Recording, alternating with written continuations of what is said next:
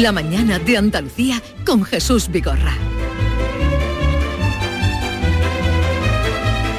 10, 5 minutos de la mañana y hoy hemos invitado a dos eh, profesionales conocidos de los habituales, los parroquianos de este programa, hace ya largo tiempo, a Fernando Zorita y a Rafael Carrellán.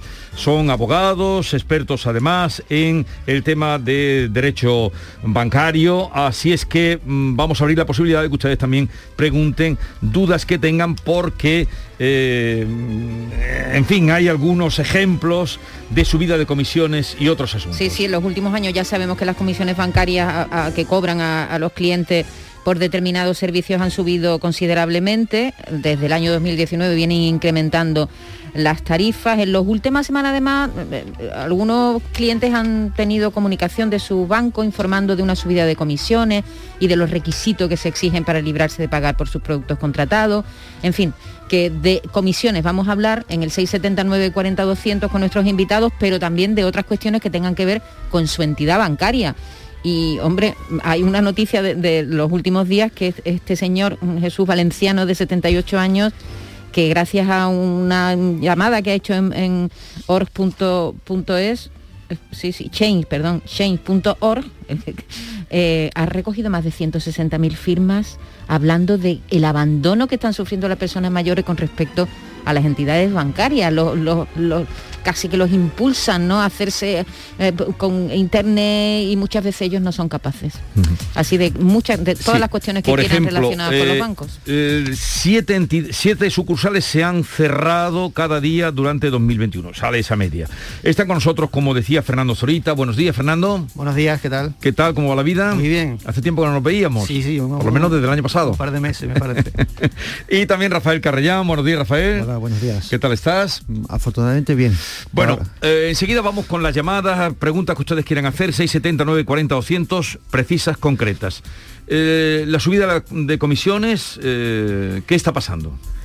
Sí, como, como ha comentado Maite, desde finales aproximadamente de 2019 se ha notado bastante el incremento de comisiones y el año pasado concretamente, según el Instituto, Instituto Nacional de Estadística, ha habido una subida de un 10,6%, aparte de la luz y de los combustibles y todo eso, evidentemente.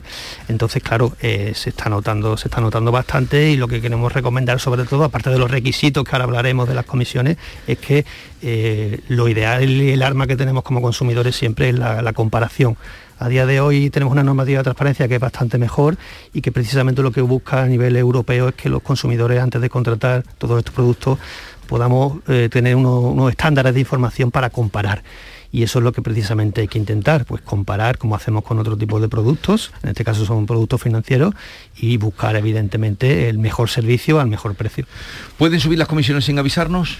No, no, no, en absoluto. Eh, está establecido un procedimiento para la modificación de las comisiones que tengamos en vigor en nuestro contrato, que requiere una notificación previa con un plazo de preaviso de dos meses, creo recordar, al, al cliente porque ese cliente tiene que aceptar esa modificación, no se puede modificar unilateralmente. Y en la medida de su posibilidad, ese cliente, si no acepta esa modificación, tiene la opción de, cerrar el contrato, de extinguirlo y de, de eh, no estar vinculado con esas condiciones que le está eh, proponiendo el banco. Bueno, cuando tenemos profesionales de, esta categoría, lo mejor es que ustedes pregunten y así nos enteramos todos. Manuel de Sevilla, buenos días. Buenos días. A ver, su pregunta. Ahora, mi pregunta, yo tengo la hipoteca desde 2009, ¿vale? Y lo de la cláusula suelo la quité en 2014. Desde entonces me están cobrando 30 euros hasta 2019 de, mantenimiento de cuenta. Yo solo tengo la hipoteca y solo el pago de la hipoteca y, el ingreso que hago para pagarla. Pero eso y, a partir de 2000, y a partir de 2019 me están cobrando 120 euros al año. A ver, entonces, dices que la hipoteca la quitaste, ¿ha dicho que la quitó? Pero te cobraron hasta 2019. No, no, la, hipoteca no, quité la cláusula suelo. Eso, la eh, cláusula suelo en 2014. Ahí está. Y desde entonces me están cobrando 30 euros de mantenimiento y, hasta el 2019 que la me han subido a 120. Así- Pero eh, eh, 120 en... Al año. anual, Sí. anual. Anual. 30, 30 euros cada tres meses. A ver, Fernando. Eh, Manuel, ¿qué, qué fecha tiene el, el contrato? ¿De qué año es? El contrato es de 2002, 2004, que dice la cuenta. Vale, pues en principio, eh, teniendo en cuenta que estamos hablando de la normativa anterior al, al 29 de abril de 2012, que es la, la actual, si esa cuenta corriente está vinculada exclusivamente a, a la hipoteca, es decir, que en su día pues se abrió para pagar el pago de la hipoteca porque es obligatorio, esa, esa cuenta no tiene que tener ninguna, ninguna comisión, no puede tener ninguna comisión. Otra cosa es que se esté utilizando la cuenta corriente para, otra, para otros usos o para, para cargar recibos u otra cosa. Pero si en este caso, por la fecha que usted me dice, eh, desde que ha abierto la cuenta la tiene sola y exclusivamente para que le carguen en ella el, préstamo hipotecario, que es una obligación, no pueden cobrarle ninguna comisión y es, reclamable. Enten- ¿Entendido? Sí, sí, no, pero es, que hasta 2014 no estuve yo usando la cuenta. Desde 2014 para acá solo la tengo exclusivamente para... Pues para entonces solamente podría reclamarla desde 2014 hasta en adelante, porque realmente no, no- no puede decirle usted al banco que simplemente abrió esa cuenta por obligación y, y que solamente la está utilizando para, para que se carguen y se adeuden los recibos bancarios. Con lo cual desde el 2014 entiendo que, que es cuando usted puede hacer esa reclamación. Ya he hecho la reclamación dos o tres veces, pero me han dicho que no, que eso es legal y que ellos me cobran. Entonces Bueno, la pues- obligación que me queda es, es- es denunciar. ¿Lo ha elevado usted al Banco de España? Porque esta es una de las cosas que sí le puede servir.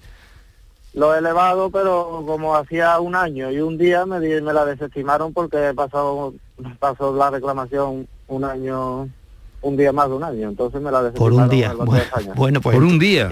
entonces tiene que acudir a los tribunales porque es lo sigue- el único paso que le, que le quedaría.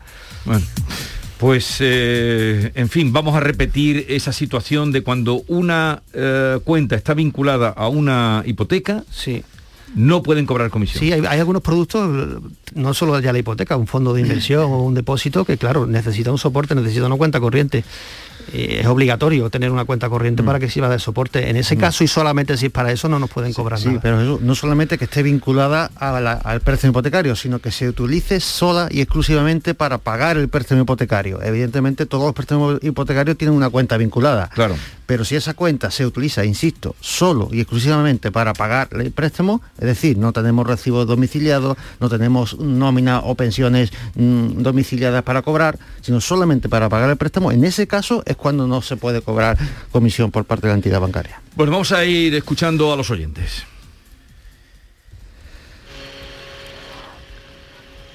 A ver, Hola, buenos días, un saludo a su compañero. Quería hablar del tema de los bancos, que la Caja Rural ha hecho una circular en la que dice que van a eliminar las libretas de ahorro por, por temas ecológicos. Creo yo que podían coger y utilizar papel reciclado, que también es bastante ecológico, y no dejar desamparo a tantas personas mayores que están acostumbradas a negro sobre blanco, ver su movimiento en su cuenta, ponerla al día y no las dificultades que supone una aplicación. Además, te hacen el chantaje de que si quieres tener la libreta de ahorro, puedes tenerla perfectamente, pero pagando una comisión de más de 50 euros trimestrales. O sea, un abuso para desmoralizar a las personas y hacerlos desistir de tenerla. Entonces, ¿qué podríamos hacer frente a esto? ¿Qué herramientas tenemos los consumidores? a ver, la libreta. Eh, dice Sí. que 50 euros por tener una libreta. Eh, bueno, eh, por tener solamente la libreta entiendo que no, que esto es una, una, una comisión por tener abierta la cuenta eh, solamente.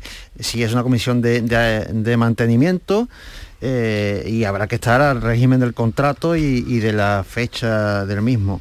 Vamos a ver, eh, eh, aquí el problema que creo que plantea este, este oyente es el de mm, la- la- con- el conflicto que hay entre la- la- mm, la- el deseo de las entidades de canalizar toda la operativa por medios tecnológicos Sí. eh, como son internet y, y cajero y teléfono y la realidad social de que hay un grupo muy numeroso de personas, de usuarios de servicios bancarios que no pueden utilizar esos medios porque no están capacitados ni tienen la, posibilidad de hacerlo. No digo que sean tontos, sino mm. simplemente que pueden ser mayores o que, no, han tenido el hábito, no, han, utilizado Hombre, este señor valenciano del que hablábamos, Jesús Carlos, es un cirujano. Mm. Está jubilado porque tiene, tuvo Parkinson eh, a los 67 años, se jubiló, pero es un cirujano, es un mm, urólogo mm, y es el que ha montado esta campaña para que las entidades bancarias tengan en cuenta a las personas más mayores. el eslogan es soy mayor, pero no, idiota.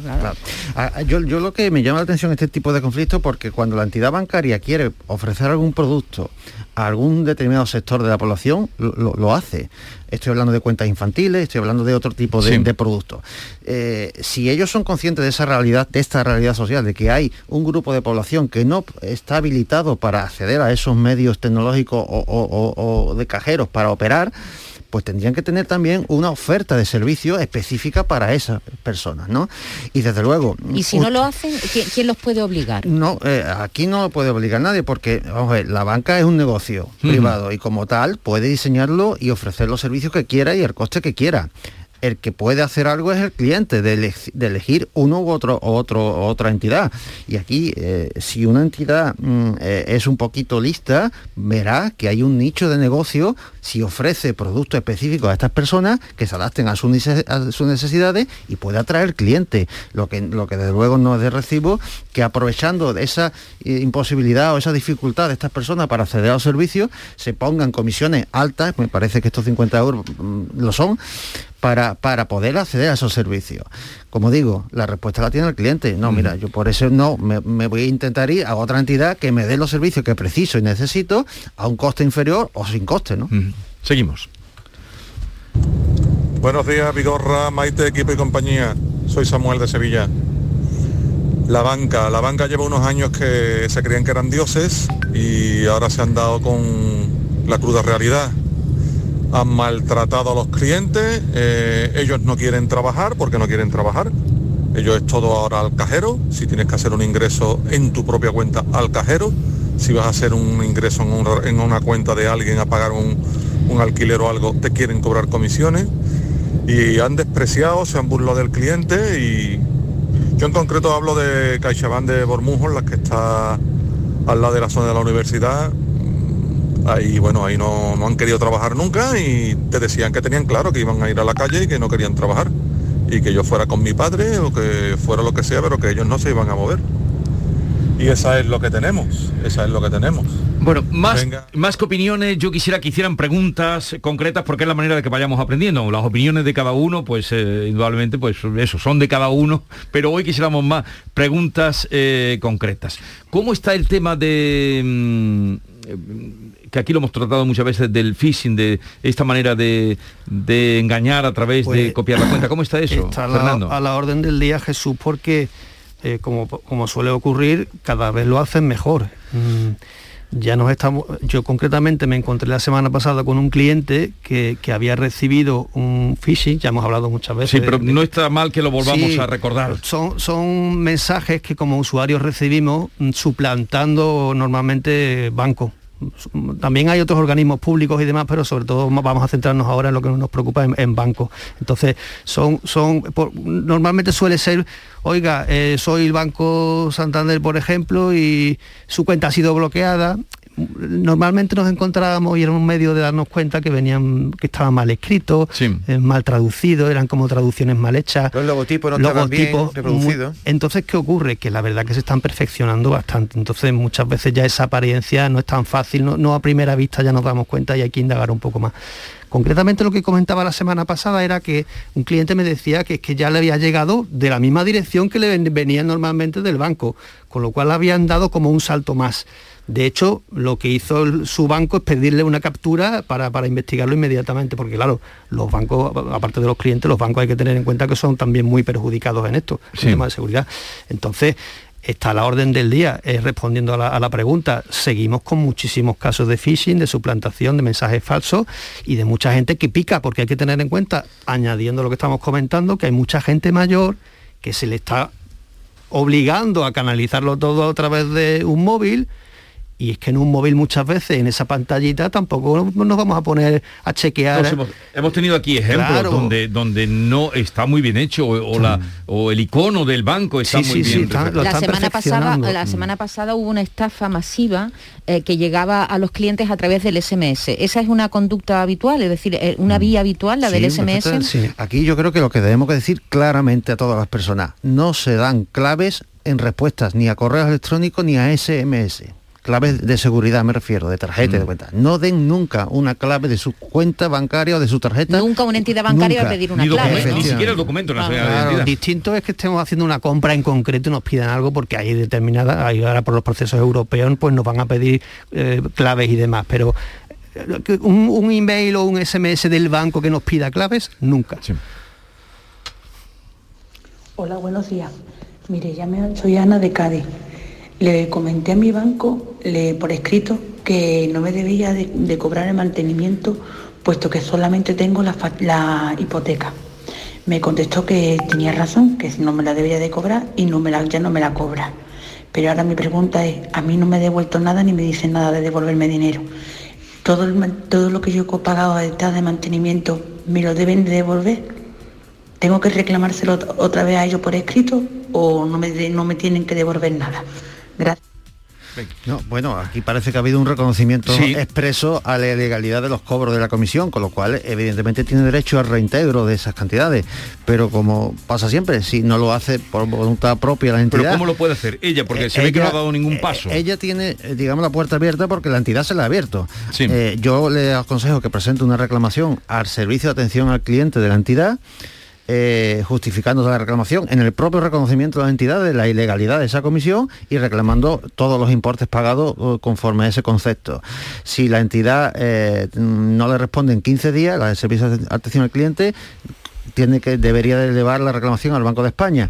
Si el Banco de España le da la razón al cliente y a pesar de eso tampoco le devuelve el dinero, lo único que queda sería la, vía judicial para reclamar ese importe. Yo sí le recomendaría a Ana concretamente añadiendo y suscribiendo todo lo que ha dicho Rafael que ponga una cifra concreta de la reclamación, porque ya, he visto muchas veces que dicen, no atendemos, no se puede decir genéricamente, devuélvame usted todas las comisiones, no, que ponga una, cantidad. Una cantidad. Es chequearlo, esta, esta, esta y esta suman tantos euros. Eso es lo que, que haga la cuenta. Por cierto, si alguien ha sido víctima de un phishing y le han quitado dinero de la cuenta, 2.000, 3.000, que son las cantidades que están retirando, eh, ¿qué debe hacer? ¿El banco le devuelve ese dinero? ¿Tiene que haber una denuncia previa? ¿Qué debe hacer? Bueno, lo primero, desde luego, es, eh, si estamos hablando de tarjeta de crédito, bloquear la cuenta, no vaya a ser que, haya habido una captura de datos eh, y, pueda haber, hacerse más operaciones fraudulentas. Eh, mm, después comunicar eh, bueno comunicar a la entidad el, fraude y la, eh, solicitar la, cancelación de la cuenta de la tarjeta y presentar una denuncia penal presentar una denuncia penal porque es un, es un hecho delictivo por supuesto y, después aconsejamos un asesoramiento con personas especializadas ¿por qué?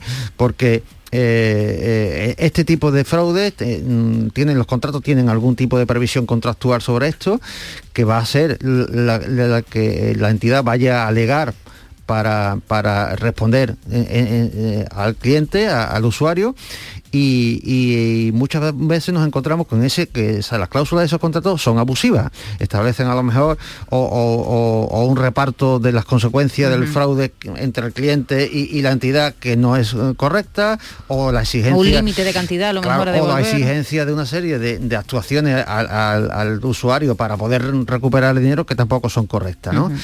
Y, aquí, eh, insisto, el, asesoramiento especializado es importante porque eh, desde el punto de vista del cliente hay dos, frentes. Uno frente al defraudador, evidentemente, que es el delincuente, pero también tiene un frente, frente eh, un frente, valga la redundancia, con su entidad bancaria, en la relación privada bancaria, donde puede obtener una satisfacción en la medida de que, conforme a la ley, entendemos, que la entidad bancaria se tiene que hacer responsable de los fraudes eh, eh, bancarios en la medida que el cliente no haya sido negligente o no haya cometido alguna torpeza tan infinita que ha provocado él mismo con su negligencia eh, el, fraude, ¿no?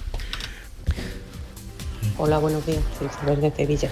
Mira, yo quería saber las comisiones estas de las tarjetas tipo Carrefour o, o estas que te dan en el banco, mm, eso supuestamente se puede pedir las comisiones según he escuchado yo por ahí o no o eso ya una vez que, que tú firmas el contrato con esa entidad mm, las comisiones siguen igual. Venga, gracias, un besito. Comisiones por tarjetas. A ver. Pues en principio hay que recordar que las comisiones con la normativa en la mano son libres. O sea, hay un principio que es el principio de libertad. Eh, no tenemos máximos ni, ni mínimos, salvo excepciones, pero normalmente en concreto en tarjeta lo único que habría que ver es, en el caso de esta señora en concreto, pues ver el contrato firmado, cuáles son las comisiones que se han estipulado y si se están cumpliendo. Y como ha comentado antes Rafael, la posibilidad que hay de que haya habido alguna modificación al contrato, por ejemplo, hay mucha gente que tiene una tarjeta hace 20 años, pues se, ha, ido haciendo modificaciones conforme a la normativa. Pero en principio no es, no una comisión así por el mantenimiento de la tarjeta que, podamos reclamar genéricamente, sino que en este caso lo que habría que ver es lo que, lo que tiene en el contrato establecido y si se está respetando. A ver, eh, antes de mm, con Marché, y, eh, aunque atendamos alguna llamada más, decirme algo, ¿cómo está? Eh, ¿Siguen los juicios por las cláusulas suelo? ¿Cómo está ese asunto? Bueno, ya está, ya hay menos, menos conflictividad, digamos, digámoslo así, los asuntos que estamos recibiendo, y creo que Fernando eh, estará conmigo, son sobre todo asuntos de cláusula suelo en donde eh, no se han devuelto las cantidades o hay algún tipo de circunstancia, como por ejemplo que se hubiera firmado un, con un acuerdo de eliminación privado de la cláusula suelo con renuncia de acciones y, entonces las entidades se están amparando en esos acuerdos privados para decir que no tienen que devolver, devolver nada. Es decir, ahora se ha abierto una nueva dimensión de, la conflictividad de la cláusula suelo, que es si yo cuando firmo un acuerdo de eliminación del suelo con renuncia de acciones, esa renuncia es válida o no es válida, ¿no? Afortunadamente ya los tribunales se están, se están pronunciando sobre la nulidad de esas renuncias y una cosa es que yo haya firmado un acuerdo privado para eliminar ese gran problema que tengo, que es la cláusula suelo, y otra que eso suponga hacer válido lo que por ley es nulo y renunciar de forma mm, inconsciente a, las cantidades. Hasta tal punto esto es así que hasta el Tribunal de Justicia de la Unión Europea se ha pronunciado sobre, sobre estas cuestiones, diciendo que en la medida que el cliente al final del acuerdo de renuncia de acciones no es consciente de las cantidades a las que está renunciando, esa renuncia es nula. ¿Y del IRPH cómo está la cosa? Pues también estamos un poco desesperados porque ha, subido y ha bajado del Tribunal Superior de Justicia de la Unión Europea varias veces y estamos a la espera ahora mismo pues de que, de que el Tribunal Supremo también pues, pues emita, emita nuevas resoluciones. Es un poco desesperante como digo porque eh, llevamos ya varios años y, no conseguimos realmente avanzar. Las últimas sentencias no han sido, no han sido del todo positivas y, ahora mismo pues estamos a la espera. Estamos hablando para quitar el IRPH. Sí, sí, sí. y no ha habido en ese sentido una sentencia como la hubo con respecto a las cláusulas suelo. Ha, habido, ha habido resoluciones eh, del Tribunal Supremo negativas que están siendo interpretadas por el Tribunal de Justicia de Luxemburgo, pero ¿qué ocurre? Que el Tribunal de Luxemburgo tampoco ha puesto las cosas muy claras. Ha dictado resoluciones eh, eh, mm, que dejan mm, en duda muchas cuestiones importantes. y de hecho estamos esperando nuevos pronunciamientos del Supremo eh, en virtud de, recursos que se presentaron en su día y posiblemente en el mes de febrero tengamos noticias. Tengamos noticias porque tenemos eh, la información, mm, vamos, que es pública, que no es una cosa confidencial, de que se van a resolver nuevas cuestiones de IRPH eh, por parte del Tribunal Supremo, ahora atendiendo a las últimas resoluciones de Luxemburgo que parece que abren otra vez la puerta. Esto es una novela de terror.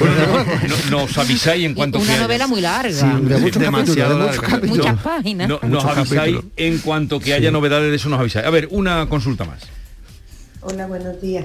Eh, mire, hablo de Córdoba. Quería hacerle una consulta que para los abogados estos que vaya a tener ahora en tertulia.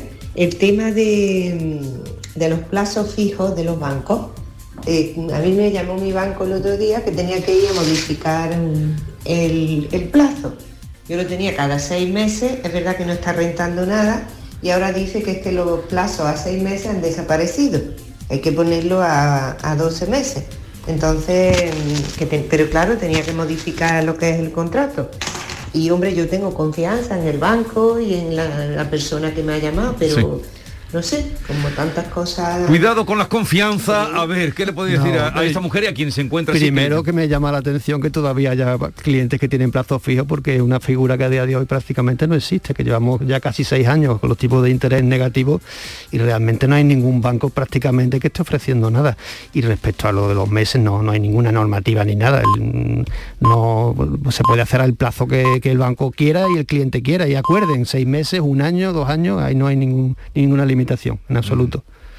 Eh, vamos a, tenemos una si tenemos una consulta más que ya estamos a las 10 y media. escrito que no me debía de, cobrar el mantenimiento puesto que solamente tengo la, hipoteca. Me contestó que tenía razón, que no me la debía de cobrar y no me la, ya no me la cobra.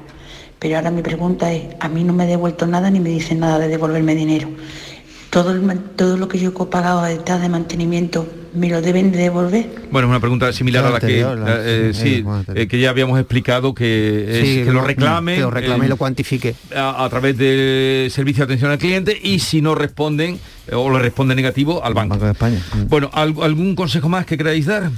Antes de despedir? Bueno, eh, que cuando se haga una operación bancaria se asesore uno antes. Se asesore uno antes, ponga en manos de profesionales los contratos y, la documentación que, hay que firmar y, que se pueden evitar muchos problemas.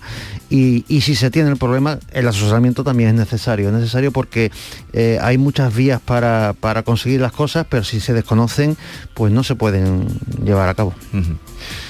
Eh, y en cuanto esto de mandar, que lo habéis comentado, mandar la gente a, que utilice internet, ahí no se puede hacer nada. Eso cada banco va a hacer. Eh, sí, desgraciadamente. claro. Que la queja, que esto va a saltar, ¿eh? Esto, esto que ha nombrado Maite de la firma que se están recogiendo saltará, no sé hasta dónde llegará. Carlos San Juan de, la, Orden se llama Va a este ser desde luego un problema que están encontrando Habría que modificar la normativa y, amparar a ese grupo de personas porque nos estamos encontrando por una parte con un montón de cierres de oficinas, que también es importante, y luego aparte una restricción de horarios y hoy tiene usted que venir de 10 a 10 y media ya prácticamente, y, hombre, así no, no, se puede. Y ese paternalismo molesta, ¿eh, Jesús? Que a ti te digan venga usted con su hijo, venga usted con mm. su hija. Mm. Yo, lo que, digo, si, si, la banca eh, es un servicio básico para la sociedad y este argumento sea utilizado, por ejemplo, para su rescate financiero, también podría haber una intervención si es básico el servicio bancario y la función bancaria para ayudar a esos sectores desfavorecidos o que no tienen esa posibilidad de hacer a los servicios bancarios. Que son muchas personas.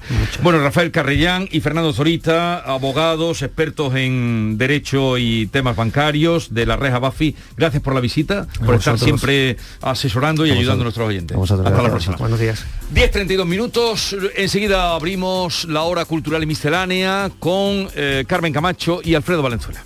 La mañana de Andalucía con Jesús Vigorra. ¿En qué capítulo de tu vida estás ahora? ¿Quieres hacer una reforma o cambiar de coche? ¿Tus hijos ya necesitan un ordenador para cada uno? ¿O quizás alguno ya empieza la universidad? ¿Habéis encontrado el amor y buscáis un nidito? En Cofidis sabemos que dentro de una vida hay muchas vidas y por eso ahora te ofrecemos un nuevo préstamo personal de hasta 60.000 euros. Cofidis, cuenta con nosotros. A los que lo hacéis porque os cae bien el vendedor. ¿Qué pasa, Manuel? O porque sabéis que estás echando una mano, o porque le ha tocado a tu amiga, y si le ha tocado a tu amiga, ¿por qué no te va a tocar a ti? A ver. A todos los que jugáis a la 11... ¡Bien jugado! Porque hacéis que miles de personas con discapacidad sean capaces de todo. A todos los que jugáis a la 11, bien jugado. Juega responsablemente y solo si eres mayor de edad. En cofidis.es puedes solicitar cómodamente hasta 60.000 euros, 100% online y sin cambiar de banco. Cofidis, cuenta con nosotros. Canal Sur Radio, Sevilla. Bienvenidos a Sacaba. Mil metros de electrodomésticos con primeras marcas. Grupos Whirlpool, Bosch y Electrolux. Gran oferta hasta fin de existencias en Sacaba. Lavadoras de carga superior in the city Whirlpool desde 199 euros. Solo hasta fin de existencias. Solo tú y Sacaba. Tu tienda de electrodomésticos en el Polígono Store en calle nivel 23. Sacaba. No te preguntes qué puede hacer la inspiración por ti. Pregúntate qué puedes hacer tú para encontrar un hueco en tu agenda y venir a descubrir el nuevo Kia Sportage. En versión de combustión, híbrida o híbrida enchufable. Luego, con él, ya saldrás a buscar la inspiración. Solo en la red Kia de Sevilla. Kia. Movement that inspires. Mientras duermes, hay mucha gente de radio. Gente que está viajando, limpiando, conduciendo, repartiendo, vigilando. Toda esa gente forma parte de un club y están en la mañana de Andalucía, el club de los primeros de Canal Sur Radio, con Charo Padilla. De lunes a viernes, desde las 5 de la mañana. Quédate en Canal Sur Radio, la radio de Andalucía.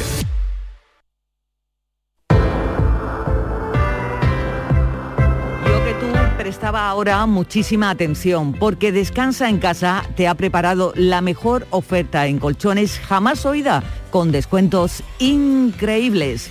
Compra tu nuevo colchón de matrimonio hecho a medida, a tu gusto, según tu peso, edad y actividad física, con tejido Fresh Reds para estabilizar tu temperatura corporal mientras estás dormido. Ahora con un 50% de descuento. Sí, sí, has oído muy bien, un 50% de descuento.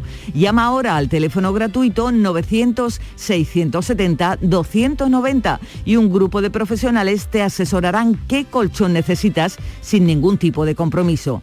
Así que por comprar tu nuevo colchón de matrimonio personalizado, Descansa en casa te regala otros dos colchones individuales, naturalmente también personalizados. Pero aquí no acaba esta súper oferta, porque para que descanses como te mereces, Descansa en casa también te regala las almohadas de las mismas medidas que tus colchones en viscoelástica de gran calidad. Además, si eres una de las 50 primeras llamadas, también te regalan un aspirador inalámbrico ciclónico de gran autonomía con batería de litio. ¿A que no habías oído nada igual? Claro, pues llama, llama e infórmate al teléfono gratuito 900-670-290 y cambia por fin tu viejo colchón por uno nuevo con un 50% de descuento y llévate gratis dos colchones individuales, las almohadas de viscoelástica y un aspirador inalámbrico. Si no te lo crees, llama. Llama al teléfono gratuito 900-670-290 y compruébalo. Márcalo ya, 900-670-290.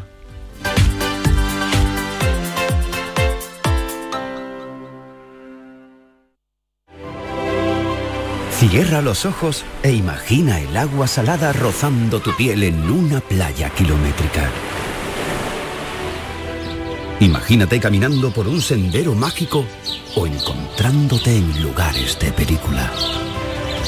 Ahora, abre los ojos y hazlo realidad. Huelva eleva tus sentidos. Entra en turismohuelva.org. El 21 de enero llega la única lluvia con la que no vas a necesitar un paraguas. Lluvia de millones. El acontecimiento de Euromillones donde tendrás tres oportunidades para ganar. Se reparten 100 premios de un millón de euros que tocan sí o sí. El bote acumulado y el millón que también toca sí o sí. Claro que igual el paraguas lo necesitas para recoger lo que te toque eh, poniéndolo así, eh, del revés. Euromillones. Lotería te recuerda que juegues con responsabilidad y solo si eres mayor de edad. La radio de Andalucía está en Canal Sur Sevilla.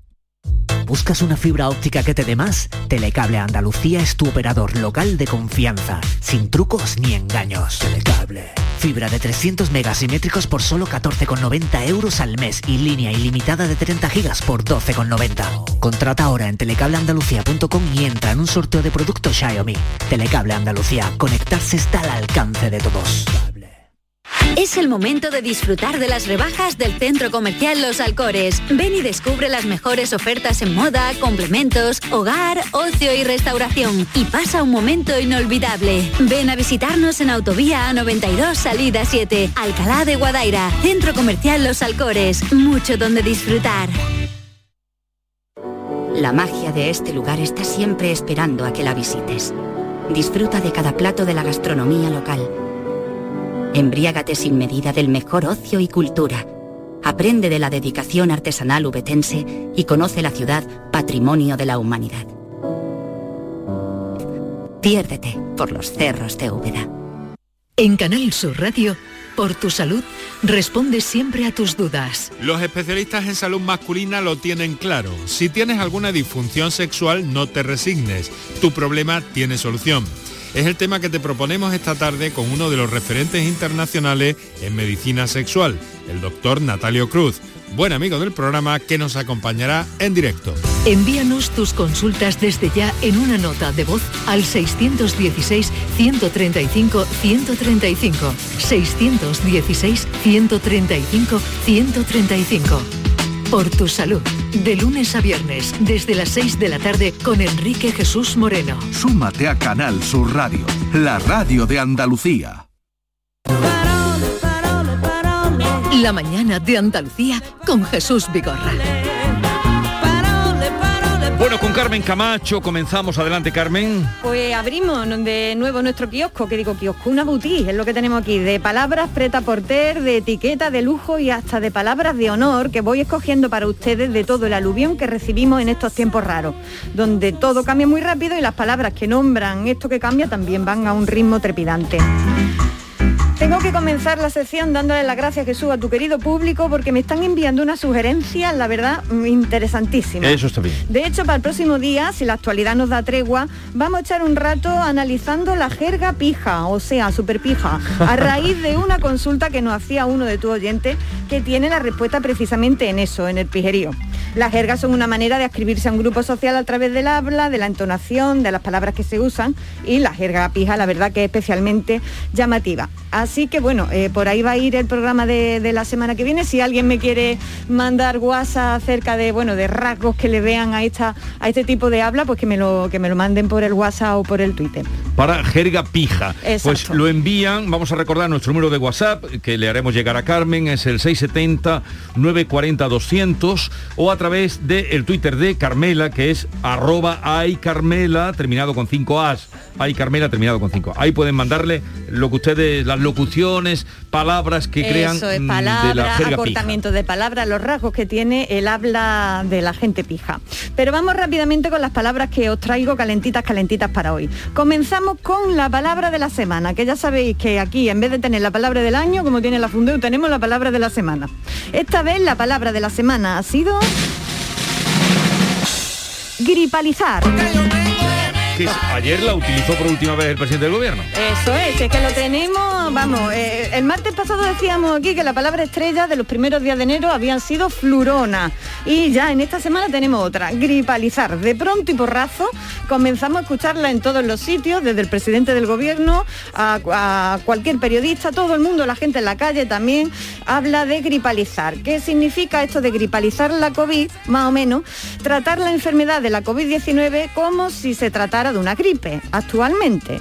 También han hablado para referirse a gripalizar como la evolución de la pandemia a endemia, que parece un juego de palabras y que viene a significar eso que dicen siempre de eh, que el coronavirus ha venido para quedarse y que llegará un momento en que no sea necesario tratarlo más que como una gripe. Eso es más o menos gripalizar. Digo, digo, como digo, este, este verbo y su sustantivo gripalización se ha empezado a usar a cascoporro. Por supuesto, se trata de una palabra que no existía literalmente hasta antes de ayer y que está formada posiblemente a partir del adjetivo gripal y no a partir del sustantivo gripe, porque si no sería gripelizar, ¿no? Y, se, y se dice gripalizar. Entonces sería gripal, ¿no? De- Desde ese adjetivo. La Fundeu, eh, que como saben ustedes, yo le pregunto siempre a esta fundación, constata que eh, se ha formado así este verbo, que ha surgido como una seta y ha añadido que eh, lo pongamos entre comillas, que sería bueno, aunque yo sé que ni de comillas ni nada, que como lo hemos empezado a utilizar a toda velocidad, pues esto ya lo vamos a poner sin comillas ni nada. Esto me hace pensar a mí en la velocidad no solo de la aparición de las palabras nuevas últimamente, sino la velocidad, además, ¿no? Con que quienes hablamos las aceptamos Las como- asumimos, ¿no? Pero O sea, rápidamente, a una velocidad tremenda, y yo no sé si eso es bueno del todo, la verdad. Eh, eh, tú también, eh, Al- Alfredo, que no lo he saludado a Alfredo y está por eso muy callado, que él es muy educado. Hasta que no le digo buenos días. Gracias, gracias a ¿De todos gripalizar los oyentes. alguna aportación? No, a mí me sonaba lo del coche, pero yo como ya le he explicado Que no viene gripado, del ¿no? sustantivo, sino del adjetivo, pues me- me- más razón para pertenecer a ese ámbito semántico. bueno, pero vamos a cambiar de tercio porque la actualidad en estos días también nos ha dejado una palabra que a pesar de no ser nueva, tampoco la habíamos usado comúnmente hasta el momento. La he escuchado en estos días a, a raíz de la crisis en Kazajistán, que ya sabéis que se están poniendo las cosas calentitas en esa parte del mundo, en Ucrania, Kazajistán, en todos esos países de la órbita rusa que, oh, casualidad, son ricos en recursos petrolíferos, en uranio, y en este caso Estados Unidos y Rusia están ahí, dale que te pego, pugnando por su influencia, siempre igual. En las noticias nos han contado en estos días que ha habido fuertes protestas ciudadanas en el país contra el gobierno y que el gobierno pues, ha sofocado esta, esta protesta a la tremenda, con decenas de muertos y cientos de heridos entre los manifestantes. Y bien, mi pregunta es la siguiente. ¿Cómo llamamos a los que viven en Kazajistán? ¿Kazajistanos y kazajistanas? ¿Kazajistenses? ¿Kazajistoles? ¿Eh? Con, ¿Cómo- con- con- con confianza, kazajos. Kazajo, efectivamente, el gentilicio de Ah, pero era correcto, yo creía que eso era Sí, una sí, cosa sí, así, que- kazajo, que, sí, que utilizaban es- los de deportes y eso sí, de es cosas de así, no, confianza. no, no, es- Mira por dónde hemos acertado. Pues es ese, es kazajo. No soy ni americano ni francés, ni alemán ni portugués, ni italiano ni español, ni marroquí. ¿qui- qui- quién Y bien, soy? esto de kazajo a mí me ha hecho preguntarme por gentilicios raros nuestros, de los nuestros, de nuestros pueblos. ¿Conocéis alguno que no sea previsible? Eh, De Andújar El de Andújar, ¿qué es? y liturgitano. Y liturgitano, Qué bonito. porque es el nombre en latín, ¿no? Le pasa como los de Cádiz, que son gaditanos, o los de Cabra, que son egabrenses. Menos mal que Como le contestó Alfonso Muñoz, de, Adolfo Muñoz Alonso al ministro José Solí, ¿verdad? Cuando este Sí. preguntó que para qué servía el latín, ¿no? En Andalucía hay gentilicio en la mar de curiosos. Quizá algunos de ustedes, los- eh, quienes o- nos estáis escuchando, sean de un pueblo con un gentilicio, con un gentilicio curioso. Si quieren, pongan un WhatsApp nos lo, y nos lo cuentan. Yo he hecho aquí una lista de algunos que me han gustado. A ver, los de dos hermanas, ¿cómo se Hombre, llaman? aquí tenemos uno de dos Yo hermanas. A soy ver. nazareno. ¿Y por qué eres nazareno, hijo mío? Pues porque las dos eh, fundadoras de la ciudad eran Elvira y Estefanía Nazareno de apellido. Yo tengo un montón de anécdotas con eso, ¿eh? porque tú dices yo soy bueno. nazareno y te creen que eres de una, Pero no, confundir, pero no confundir el gentilicio con lo que sería eh, el, eh, no sé, sustantivo. el apodo, ¿no? Sí, Pero también el apodo el que tienen apodo los nombres, porque hay pueblos. muchos Uy, pueblos sí, sí. que no tienen nada que ver con... Bueno, eh, eh, ¿y, tu, ¿y tu pueblo? Dime tu amigo gentilicio de Villanueva. eh, bueno, sería villanovense lo correcto, pero son jarotes. Son jarotes. ¿Y por qué son jarotes? Por la jara, porque había muchas jaras. Ah, qué Hay muchas chulo. jaras por Eso allí. no lo sabía yo. Pero ve tú y pregúntale a los de Pozo Blanco porque le dicen tarugo, verás tú.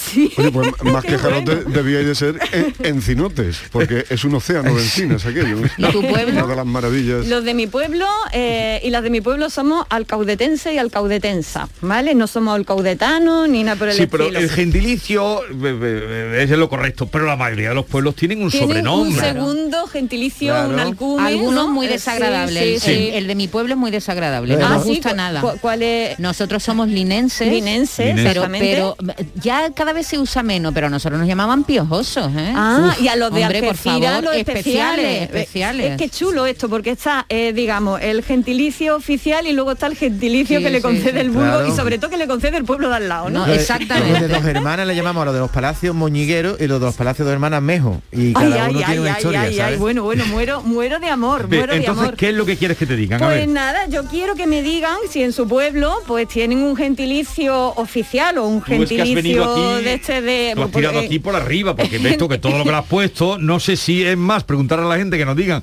cómo le dicen a los del puerto de Santa María.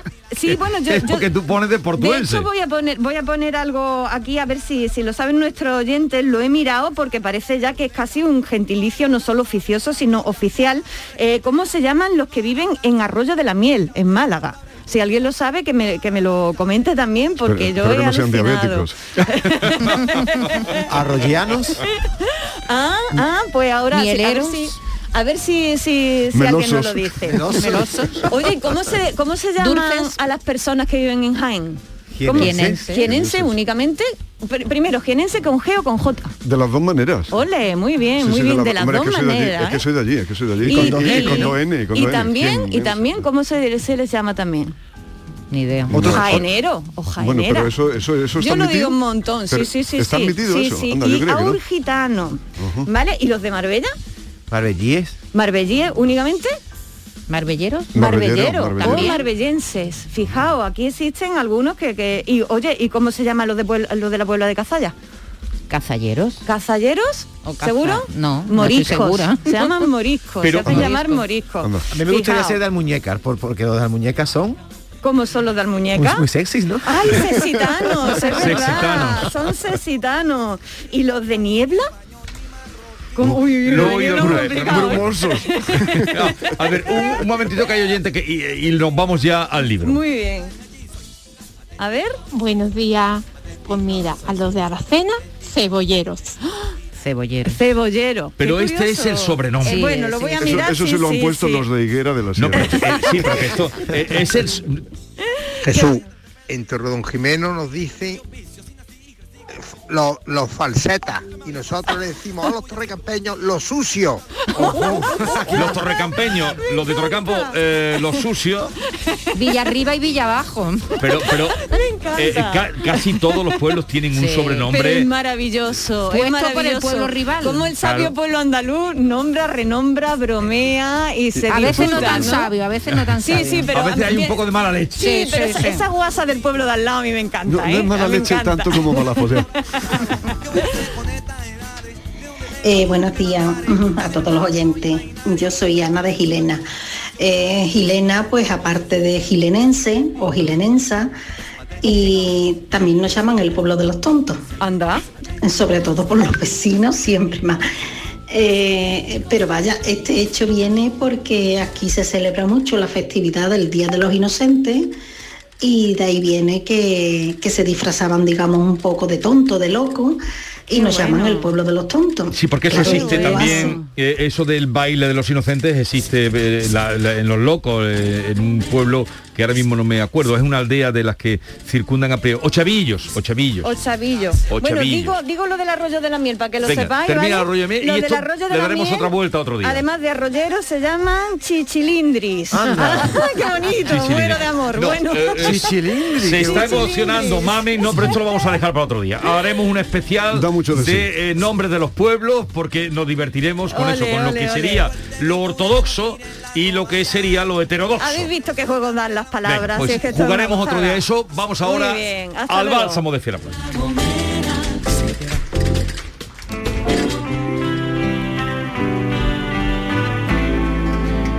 La lectura no es inocente, porque nutre la memoria, ensancha el entendimiento y fortifica la voluntad. También construye criterios, alumbra ideas y propicia la reflexión. La lectura es un bálsamo con múltiples propiedades y por eso Alfredo Valenzuela nos lleva al Bálsamo de Fierabras.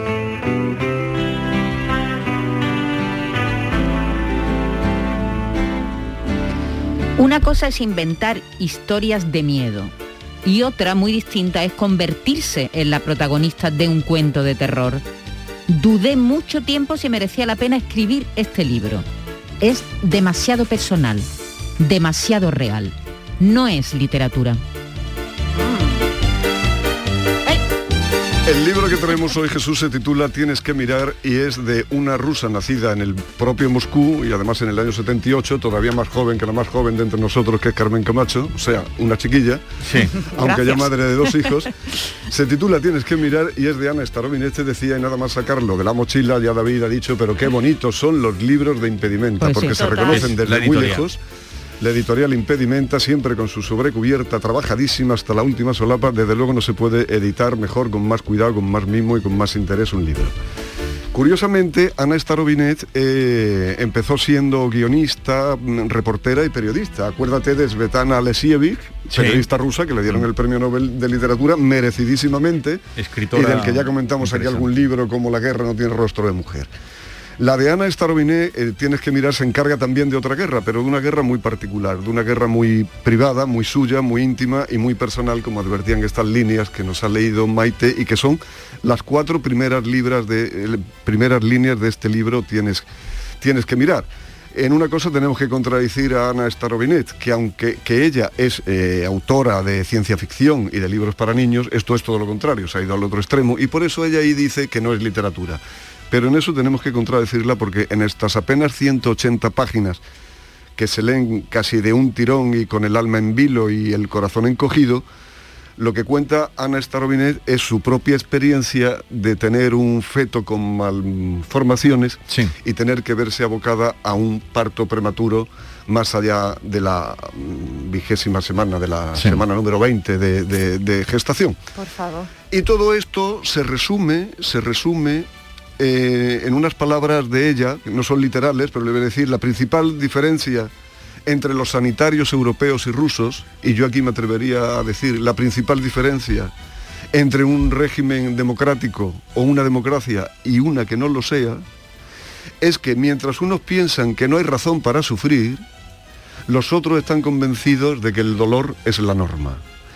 Ella que finalmente termina teniendo ese parto prematuro en un hospital, lo vamos a decir, la Carité de Berlín, a pesar del nombre no es Francia, sino Berlín, naturalmente pagando ella de su bolsillo, para lo cual se tienen que volcar con ella todos sus amigos y, y- y toda su familia, porque el, el precio de entrada, por decir vas a abortar aquí, son 5.000 euros en la caridad en Berlín. Luego los añadidos, los extras, el, el apartamento que tienen que alquilar en Berlín para que esté su marido, los billetes de ida y vuelta y la estancia. Pero O sea, abortó, no fue un parto prematuro, sino un aborto, ¿no? Sí, bueno, fue una, un, sí, lo he dicho así, un aborto, pero que inducido en, en forma de parto, de parto prematuro con la vigésima, que por eso se llama así el libro, tienes que mirar porque los- el cuerpo de psicólogos de Alemania, cosa inexistente en Rusia, cuando ella vuelve a Rusia y tiene problemas serios psicológicos, va a una clínica y lo primero que tratan es de ingresarla en un psiquiátrico, a lo que ella se niega naturalmente. Eso le sucede después de haberse caído literalmente en la calle ya sin fuerza para seguir caminando con un ataque de pánico tremendo. Pero esas son las páginas finales del libro. Las primeras son mucho más crudas y mucho peores. Yo no voy a contar todo el libro, pero el primer contacto que ella tiene con la sanidad rusa, la primera noticia que le dan de que el feto tiene una malformación poliquística en los riñones y eso ni un milagro lo iba a tener con vida más allá de unas horas o unos días, aunque ella quiere probar incluso si hubiera algún tratamiento, porque eh, el libro por una parte está lo físico y del sufrimiento físico, por otra parte está el entramado de sentimientos que se puede mm, mm, eh, desatar en el cerebro y en el corazón y en las mismas tripas de una mujer en, en esa circunstancia. Está tratado como, y, como está escrito en primera persona, uno lo entiende perfectísimamente, porque además Ana Starobinet es muy buena, muy buena escritura. La- la primera cosa que le pasa cuando le dicen que tiene ese problema es que ella se ve semidesnuda, de cintura para abajo, como ella dice, sin bragas, tumbada en una camilla de lado, el médico que la está atendiendo se va y sin pedirle permiso se presenta con 15 estudiantes. Y, se lo enseña, y ella dice, está muy bien, está muy bien que esto, porque si- si a mí me lo preguntan, yo seguramente hubiera dicho que sí, pero ¿por qué no me lo preguntan? ¿Por qué no me lo dicen? ¿Por qué no me lo, me lo explican que van a venir 14 a verme aquí tumba, destrozada y sin bragas? ¿no? Entonces, ese tipo de cosas están empezando a, a existir ahora en Rusia gracias a este libro. Por eso la literatura muchas veces es también muy útil.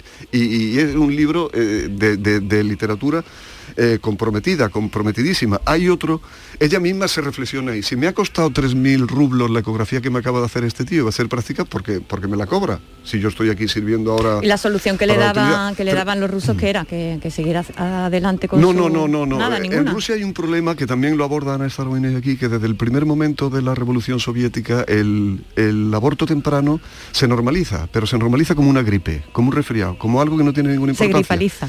Efectivamente, se gripaliza, como algo que no va a traer consecuencias posteriores ni psicológicas ni físicas para la mujer. Pero sin embargo, sin embargo, eh, cuando ya está avanzado más allá de las 16 semanas, como le sucede a ella, que es cuando se da cuenta de la terrible noticia, eh, es una cosa tabú, tabú hasta el punto que su marido va a entrar con ella, pues los dos son guionistas y escritores y son gente que está en el mundo, va a entrar con ella en el parto aunque sea prematuro. Y hasta la propia madre de Ana le advierte en un momento dado, pero qué locura es esa, vas a perder a tu marido. Le dice, porque los hombres después de ver un horror de esto huyen siempre. Eso es lo que le dice su propia madre. O sea, ella no tiene apoyo en ningún sitio, absolutamente en ningún sitio. Yo no soy partidario eh, de utilizar la enfermedad en la literatura como argumento, eh, o sea, como parte del argumento, para desarrollar un argumento. Me molestan mucho los culebrones que siempre están tirando de ese tipo de situaciones tremendas y ese recurso cinematográfico tan almodovariano, yo lo detesto, lo detesto. Sin embargo, he leído este libro muy bien y con mucho gusto, porque en el fondo me voy a permitir decir que es un libro muy bonito. O sea, está escrito con un grado de sensibilidad tal, por más duro que sea lo que cuenta, y algunas veces, y algunas veces hasta con humor, un humor un poco negro, pero el humor que Ana Starobinek se Y muy permite. político, es decir, Tienes- necesario Absolutamente, absolutamente. Vamos a Las reacciones recordar. en Rusia han sido tremendas. Tienes que mirar de Ana Starobinet, publicado en editorial Impedimenta. Y como siempre nos dejaste con la boca abierta.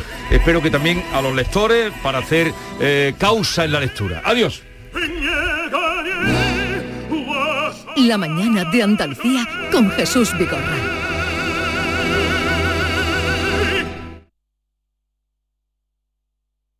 Sevilla. Canal Sur Radio.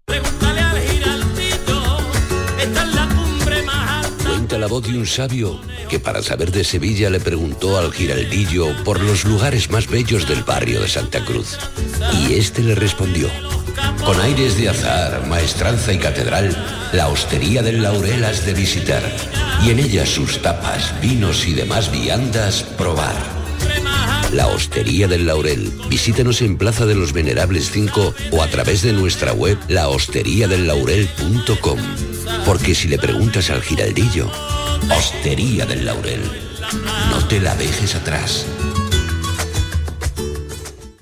Es el momento de disfrutar de las rebajas del Centro Comercial Los Alcores. Ven y descubre las mejores ofertas en moda, complementos, hogar, ocio y restauración. Y pasa un momento inolvidable. Ven a visitarnos en Autovía A92 Salida 7, Alcalá de Guadaira. Centro Comercial Los Alcores. Mucho donde disfrutar.